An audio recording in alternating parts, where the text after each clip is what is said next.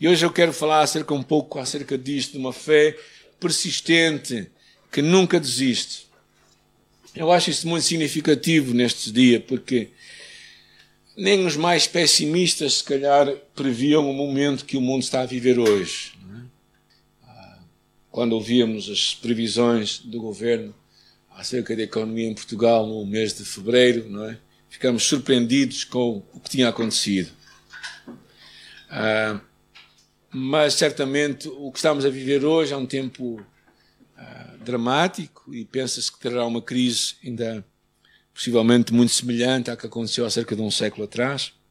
Mas o mundo tem vivido muitas pandemias, não é? Não é uma novidade. Ainda que nós não esperássemos hoje, quando pensamos na história, pensamos na peste negra que matou, pensa cerca de 50 milhões de pessoas. Na Idade Média, um século, há dois séculos atrás, quando a cólera houve centenas de milhares de mortos, a tuberculose, durante um século, matou cerca de um bilhão de mortos, a varíola, 300 milhões de mortos, a gripe espanhola, ah, logo na altura da Primeira Guerra Mundial, pensa-se em 20 milhões de mortes que trouxe o tifo, milhões de mortes em toda a Europa Ocidental e na Rússia, febre amarela, entre 60 e 62 na Etiópia marcou cerca de 30 mil pessoas, sarampo, 6 milhões de mortos por ano, pensa-se até 1963. A malária, desde 1980 até hoje, 3 milhões de, de mortes por ano. E desde 81 até os dias de hoje, a SIDA tem levado cerca de 22 milhões de pessoas. Ah, naturalmente, isto são números e os números perdem o seu sentido quando tu conheces alguém que ficou doente ou alguém que morreu. É? Quando nós vemos a imagem de alguém que nós conhecemos, algum familiar nosso. Ah, hoje, fala-se até o dia de hoje, cerca de 311 mil pessoas que morreram. Ah, milhões de pessoas perderam o seu emprego. Ah, no final de abril dizia-se que 6 em 10 portugueses estariam de alguma forma afetados por esta doença. Ainda que, pela graça de Deus, as mortes não sejam muito, muitas em Portugal, pensa-se que até o dia de ontem, 1203, a crise que se avizinha não será certamente pequena e irá afetar muita gente. E claro, que, o que isto causa, além do mal, é, é o medo, a incerteza e a insegurança na vida de muitos. Afinal, o que alguns pensavam que era uma gripezinha ah, tornou-se uma grande pandemia. Eu mesmo brincava, um bocado ingenuamente aqui na igreja, dizendo que iríamos aumentar a conta da água sem saber que realmente iríamos deixar nos reunirmos. Porque verdadeiramente isto não, isto é algo muito sério, não é? E quando pensamos num novo normal, ninguém sabe muito bem o que vai trazer para nós. Não é? Ah, mesmo quando pensamos em nos voltarmos a reunir no final deste mês, ah, é bom que aceitemos isso que não vai ser igual. Para conseguirmos ultrapassar o choque, estarmos juntos e olharmos uns para os outros com máscaras e sem a possibilidade de nos cumprimentar como era habitual. E perante tudo isso, cara, nós perguntamos como é que está o nosso coração, como é que está a nossa alma, como é que nós encaramos o nosso presente e o nosso futuro. E ao pensar nisto, realmente veio uma imagem, uma, uma, uma história da Escritura no livro de Daniel, capítulo 3. Ah, aqueles três amigos de Daniel, refugiados e cativeiros do Império Babilônico, ainda que estivessem numa posição de autoridade. Encontramos neles uma fé que os levou a ir muito longe, mesmo sem saber os resultados da sua fé quando lemos o livro de Hebreus, percebemos que parece que a fé tem duas tem dois tipos de fé. há dois tipos de fé, aquela fé que alcança e aquela fé que persiste. Ou seja, aquela fé que que permanece diante que conquista os milagres e nós poderíamos ver alguns resultados aí. Mas depois há um outro tipo de fé, chamada uma fé duradoura e perseverante, que aparentemente não vemos os resultados dela. E diz: todos esses receberam bom testemunho por meio da fé. No entanto, nenhum deles recebeu o que, havia, o que lhes havia sido prometido. Ou seja, claro, tu e eu todos nós queremos este tipo de fé, primeiro, o primeiro nível, aquela que conquista coisas. Mas, infelizmente, às vezes, nós eh, temos que perceber que a segundo tipo de fé é a fé que vai persistir connosco e que vai trazer mudanças. Eu acho isto muito significativo. Porquê? Porque muitas vezes nós não vamos ter a resposta que gostaríamos de ter. Isto é, é claro, é, é dramático em alguns casos. Mas eu acho que quando tu lês o livro de Hebreus, percebes que a fé não é só para aqueles que alcançam, mas a fé é também para aqueles que persistem acreditando. Eu acho que na vida destes homens aqui, no livro de, Daniel, capítulo 3, encontramos, eu creio que de alguma forma, estes dois tipos de fé. Uma fé que arriscou a persistir e a ser duradoura e perseverante, mesmo que Deus não respondesse como eles achariam que Deus poderia responder, mas um outro tipo de fé que nós também vemos que no caso deles concreto alcançou algumas, alguns milagres. O que acontece em Daniel capítulo 3? Acontece eh, o sonho de um homem, o rei Nabucodonosor, que decide levantar uma estátua de ouro. Diz aqui cuja altura é de 60 côvados, ou seja, 27 metros, e a largura de 6 côvados, e levantou-a no campo de Dura, na província da Babilônia. Era um rei que, que convidou toda a gente, e diz aqui: o arauto apregoava em alta voz, ordena-se a voz ao povos, nações e gentes de todas as línguas. Quando ouvirdes o som da trombeta, do, do pífaro, da harpa, da cítara, do saltério, da gaita de foles e de toda a sorte de música, vos prostrareis e adorareis a imagem de ouro que o rei Nabucodonosor levantou. Uma imagem a quem todos se curvam. Uma, eh, uma chamada para tu e eu adorarmos só a Deus, diferentemente de estarmos diante desta imagem a quem toda a gente se iria curvar. Uma imagem, claro, era grandiosa, era 27 metros de altura, cerca de oito andares, era preciosa, era coberta de ouro. E era importante, porque diante dela todos sabiam de curvar. Era, pensas que a imagem do deus Nabu, um deus pagão, de onde veio o nome deste homem, Nabucodonosor. E quem não se curvasse diante dela tinha morte. Eu comecei a pensar o que é que nos faz curvar, o que é que me faz prostrar a mim, o que é que me verga.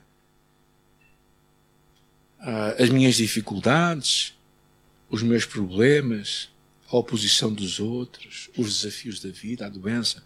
Quando eu pensei nesta imagem, pensei muito na doença que, que, neste vírus que nós temos à nossa volta, como uma grande imagem também.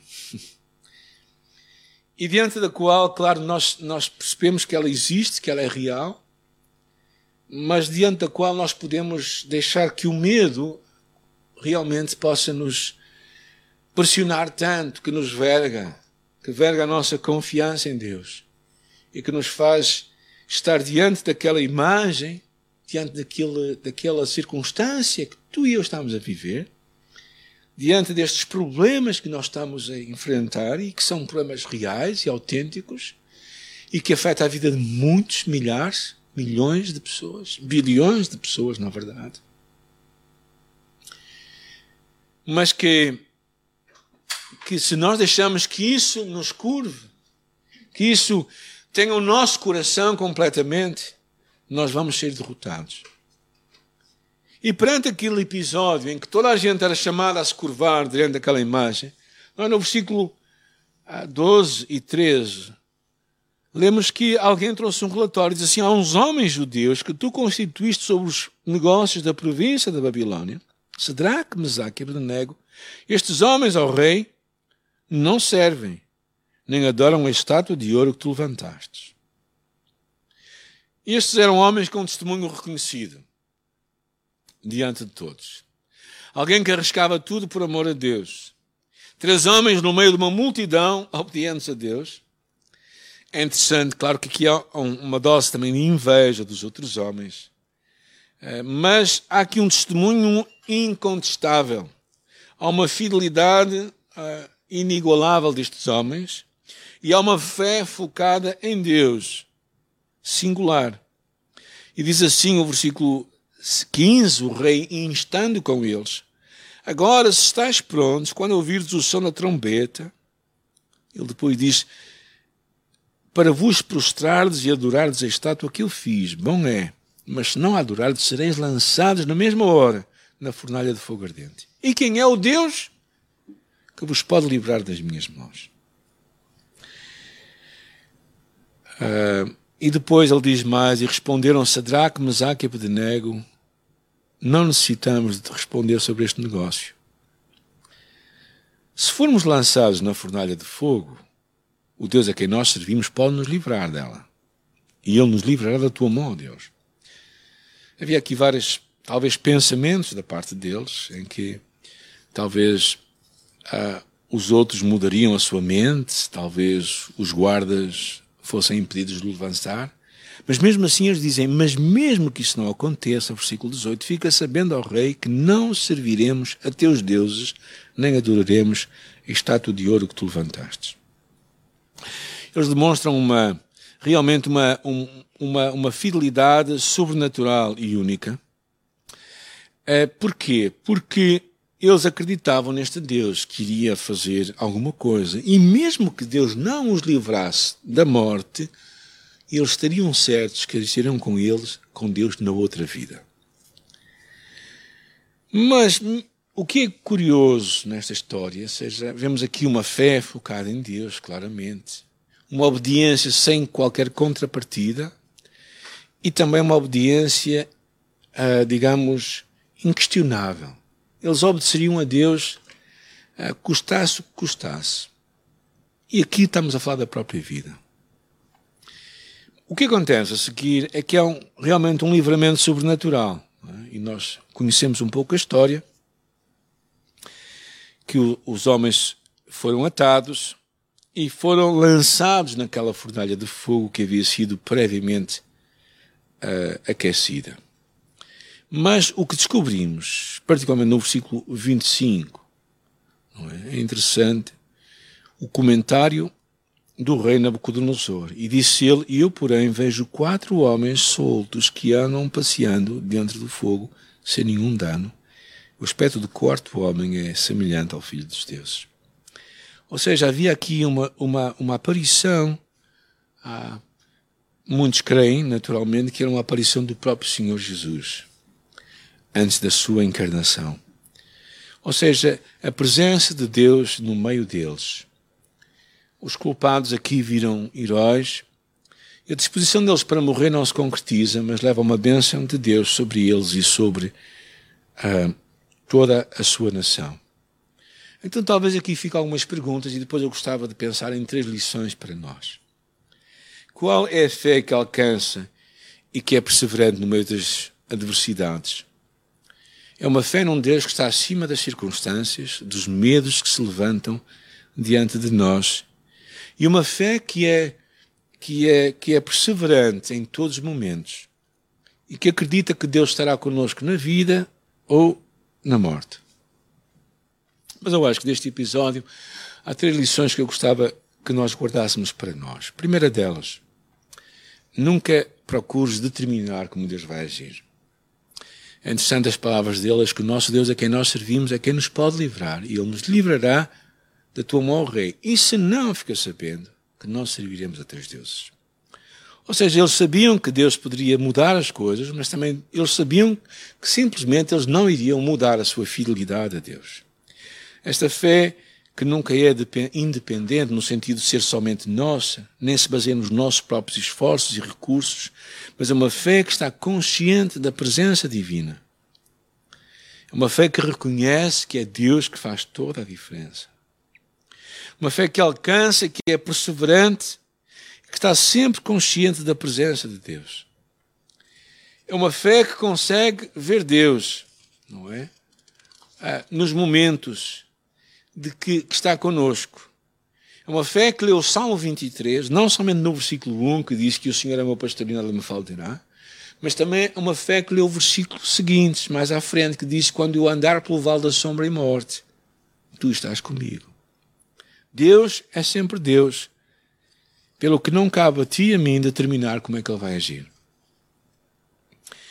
Então, cuidado para não determinares como é que Deus vai agir. Mas uma fé também que vemos nestes homens é uma fé autêntica. É uma fé que tem um testemunho inquestionável. É? Quando pensamos que estes eram adolescentes que estavam ali, que chegaram à Babilónia, que não cederam nem se comprometeram. Que eu acho interessante, porque quando, numa sociedade em que falamos muito de tolerância, cuidemos que a nossa tolerância não seja uma cedência às nossas convicções mais profundas. É? Esta importância de viver um Cristo numa sociedade sem Jesus. E, e, claramente era algo que eles estavam ali, estavam no meio de uma no meio de, uma, de um ambiente, de um ambiente de muita pressão, mas no qual o seu testemunho era, era firmado em Deus. Eles não, não abdicaram daquilo que eles acreditavam, não é? No meio daquela aflição, eles se lembravam que não há outro Deus que os podiam ajudar como Deus, nosso Deus. E por isso eles levantaram Deus e aquela imagem caiu no seu coração. Ah, eu tenho pensado muito nisto, porque, claro que não estou a dizer que a imagem de Nabucodonosor é, é o coronavírus, coisa parecida, mas para muita gente, o que levou aquelas pessoas a ter medo, aquilo que traz para nós, é o que nos pode realmente fazer vergar. E o que, o que eu vejo em muita gente não é tanto, naturalmente, as perdas que se têm, mas é, são as perdas que as pessoas estão a viver com elas a cada dia. E se tu deixas que essa imagem se levante diante de ti de uma forma tão imponente, tão gloriosa, tão forte, o teu Deus começa a baixar. Por isso é que Jesus dizia: ninguém pode amar a dois senhores. Ou seja, ninguém pode ter dois, ninguém pode temer duas coisas ao mesmo tempo, contra, completamente diferentes. E o que acontece nestes homens é que eles conseguiram, no meio daquelas aflições, permanecer firmes. Eu acho que a palavra em Pedro é muito interessante, quando ele diz: Amados, não estranheis a ardente pobre que vem sobre vós para vos tentar, como se coisa alguma estranha acontecesse. Mas lembrai-vos no facto de seres participantes das aflições de Cristo, para que também na revelação da sua glória vos regozijeis e alegreis. Pedro estava a escrever aos crentes que estavam a ser perseguidos naquela altura. Ah, e na verdade, não parece ser verdade, mas muitas vezes é nos tempos mais difíceis que nós podemos estar mais perto de Deus. Todos nós teremos as nossas próprias fornalhas. E tal irá mudar a nossa vida. Espero que não mude a nossa fidelidade. E apesar de, dos sofrimentos e das circunstâncias, eu vou confiar em Deus. O livro de Abacuque está repleto desta, desta expressão de fé, quando diz: Porque ainda que a figueira não floresça, nem haja fruto na vida, ainda que decepcione o fruto do oliveira, os campos não produzam mantimento, ainda que as, as ovelhas da malhada sejam arrebatadas, e nos corrais não haja gado, eu me alegrarei no Senhor, exultarei no Deus da minha salvação. Ou seja, Deus nem sempre responderá às nossas orações como nós quereríamos. Deus nem sempre salvará da morte os nossos queridos. Deus nem sempre nos curará.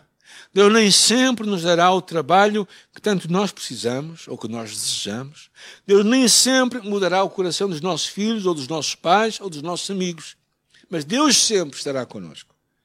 E nós sempre podemos confiar nele.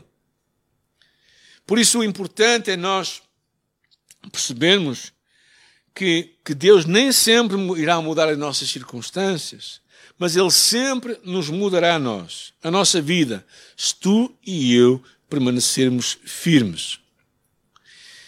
E tal como naqueles dias, estou a terminar o nosso tempo da palavra, e tal como naqueles dias de Daniel, de Mesaque, Sedraque e Abednego, Deus quer ver em ti e em mim uma fé que alcança vitórias, que permanece fiel mesmo quando as circunstâncias são teimosamente desfavoráveis. E nós percebemos que a história da fé destes homens os levou a alcançar, na verdade, aquilo que eles queriam. Mas eles estavam dispostos a permanecer com uma fé inabalável num Deus que não iria mudar. Por isso eu quero orar por ti também nesta hora, quero Quero orar para que o Senhor possa falar a tua vida e te ajudar onde tu estás, como tu estás, nas tuas próprias circunstâncias. Oremos, Senhor, nesta manhã em que estamos aqui juntos para louvar o teu nome, aqui nas nossas casas, onde tu nos tens levado, Senhor. Eu te dou muitas graças, Pai, pelo teu amor por nós. Te dou graças pela proteção da tua comunidade, aqui da nossa igreja. Nós louvamos por nenhum de nós ter sido afetado por esta, este mal, Senhor. Nós te agradecemos por isso. Agradecemos também pelos nossos familiares não terem sido afetados. Te agradecemos por aqueles que foram curados neste processo. Nós te agradecemos muito por isso, Senhor. E, e na verdade, Senhor, sabemos que é a tua graça que nos vale mais do que qualquer outra coisa. Mas nada é garantido, Senhor. O que é garantido é que tu estás conosco, é que a tua mão é poderosa, que o teu amor é constante. O que é garantido é que tu estarás conosco ah, no vale, quando existe um campo verdejante onde há alimento e águas tranquilas para descansarmos, mas também um lugar onde por vezes há vales profundos. E Senhor, eu sei que em todos esses lugares tu estás. E se calhar a nossa dificuldade é, às vezes, pintarmos um quadro em que tu só estarás connosco quando, quando o sol brilha, quando as águas são frescas. Mas, Senhor, obrigada, Pai. Tu tens dado provas em vida de muitos dos nossos irmãos que tu és o mesmo Deus quando as coisas estão tão bem e quando as coisas parecem tão mal. Tu és o mesmo Deus. Eu te louvo por isso, Senhor. Eu te louvo, Pai, por este tempo incrível que tu nos tens dado. Que nenhum de nós, eu acho que tem gostado, tem apreciado, mas, Senhor, tu tens estado presente conosco. Ajuda-nos a perseverar contigo, a continuar contigo, a, a não largar a tua mão, a não deixarmos que este que esta estátua, Senhor, nos faça vergar, mas, Senhor, que nós nos vergamos diante de Ti e que nós possamos dizer que Tu és tudo o que nós precisamos. De uma forma tão estranha o dizemos, Senhor, e que a nossa fé se possa juntar à nossa alma, Senhor. Aquilo que nós falamos se junte àquilo que nós vivemos no nosso coração. Para a Tua glória e honra, Senhor. Obrigado por estares conosco.